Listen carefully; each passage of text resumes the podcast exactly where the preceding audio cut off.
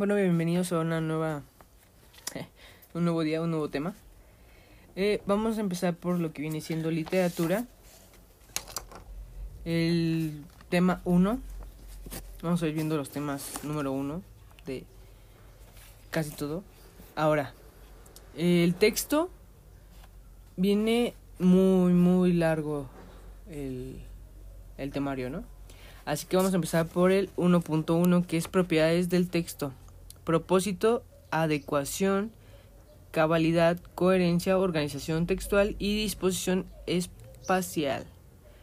Así viene literalmente. Ok, vamos a decir, el texto puede definirse como la representación gráfica del discurso o la concentración del pensamiento y tiende por tiene varias propiedades. Sus propiedades son seis. El propósito es la intención determinada, voluntaria y deliberada que tiene el autor y va dirigido a su obra. Es decir, ¿qué es lo que el autor desea transmitir con su texto? ¿Qué es lo que el texto nos quiere decir? Ese es el propósito. La adecuación significa que el contenido de la obra debe estar de acuerdo con la realidad determinada y que las ideas vayan en función a la finalidad de la obra. 3. Cabalidad. Hace referencia a la lógica del texto. Se busca con el texto eh, que sea sensato, que no divague, un texto exacto en su escritura. 4. Coherencia. Las ideas deben seguir una secuencia lógica, congruente, en la que enlacen los elementos del texto, es decir, las palabras, para transmitir lo que se busca. La coherencia se obtiene por medio de una perfecta unión entre la idea final de una oración con la idea inicial de la siguiente. 5. Organización textual. Todo texto debe llevar una orden de ideas, una estructura de manera lógica para cumplir su función y lo podemos ver uniendo a los elementos anteriores cuando tenemos un propósito que cumplir, como podemos traspapelar las ideas que tengamos a un texto escrito. 6. Disposición espacial. Se refiere a la adecuación o a la adecuada distribución de los espacios sangrados y justificaciones.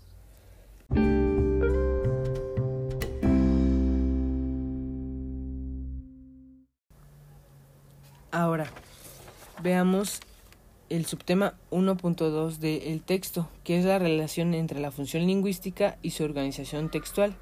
Para esto tenemos, o recomiendo yo, que checar el tema 1 de español, que es funciones de la lengua, que dura 3 minutos por si lo quieren checar. Les voy a decir. Los contenidos que definen la forma y el contenido de un texto con respecto a su intención de comunicación, estructura, esquemática, léxico y sintaxis utilizados se les llama marcas textuales.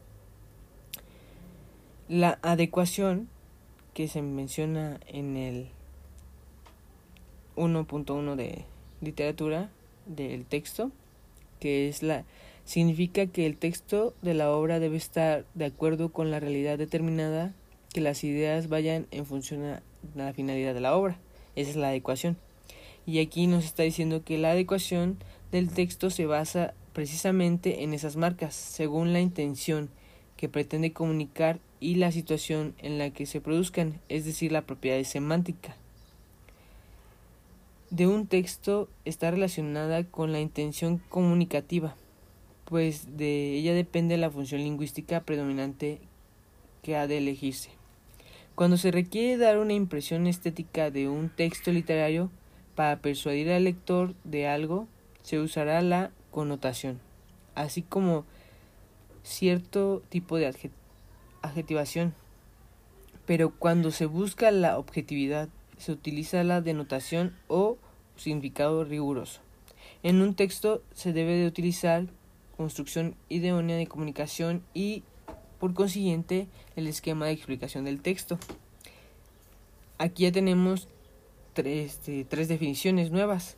La propiedad semántica, que es la intención que pretende comunicar y la situación en la que se produzca. La connotación, que es cuando se requiere una impresión estética de un texto literario para persuadir al lector de algo. Y la denotación, que se busca objetividad o es un significado riguroso. En cuanto a las funciones de la lengua o lingüística, que es el tema 1 de español, se las voy a decir conforme las maneja la literatura en el texto. La emotiva presenta emociones, sentimientos, creencias, se expresa subjetivamente, se marca en la primera persona. La referencial tiene como principal propósito informar objetivamente para obtener conocimientos exactos y unívocos. Esa es la definición. Eh, como nota, se llama así porque mediante el mensaje que, se que hace referencia al mundo de los objetos, sean estos animados o no, y a sus relaciones, lo que nos dice sobre las cosas, personas, animales, etc., o sobre las cosas que éstas hacen de forma escrita. El escritor transmite hechos, datos y explicaciones de forma objetiva, tal y como son, pues en esta función donde tenemos qué es lo que el mensaje transmite, su objeto, hechos y relaciones. Eso es lo que nos dice el texto sobre la función referencial.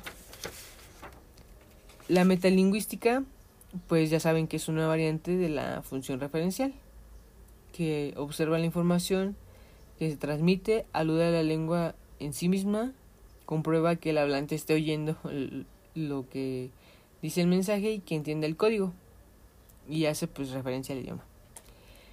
La función apelativa, la definición que tenemos es que tiene como finalidad pedir, ordenar o persuadir un orden, una invitación, eh, son algunos ejemplos. Y en el texto nos dice como nota que mediante el mensaje del autor trata de utilizar distintos argumentos para convencer a quien se dirige. En los escritos, el escritor trata de convencer al lector de su punto de vista, o al menos lograr una opinión favorable a sus argumentaciones. Eso lo vemos en el tema de español que viene siendo el 2.3, aquí como un paréntesis. En este, el mensaje transmite también objetos, hechos y relaciones en base a estos. Trata de persuadir al receptor. Eh, la poética embellece el lenguaje, se expresa en el arte, en los textos literarios, publicaciones y políticos. En el texto nos dice que se elabora de forma estética. El que da el mensaje trata de darnos a conocer mediante el mismo sus emociones, sentimientos, sensibilidades, etc. En lo escrito, el escritor trata de darnos a conocer su creatividad, emociones y sentimientos de una forma bella y estética. Aquí el mensaje transmite una serie de emociones y sentimientos propios del emisor. Esta es la más subjetiva de todas las funciones lingüísticas. Y por último tenemos la fática, que establece una establece algo o es continuo o interrumpe un canal de comunicación.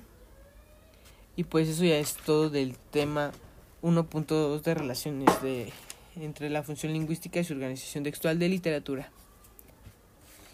Chao.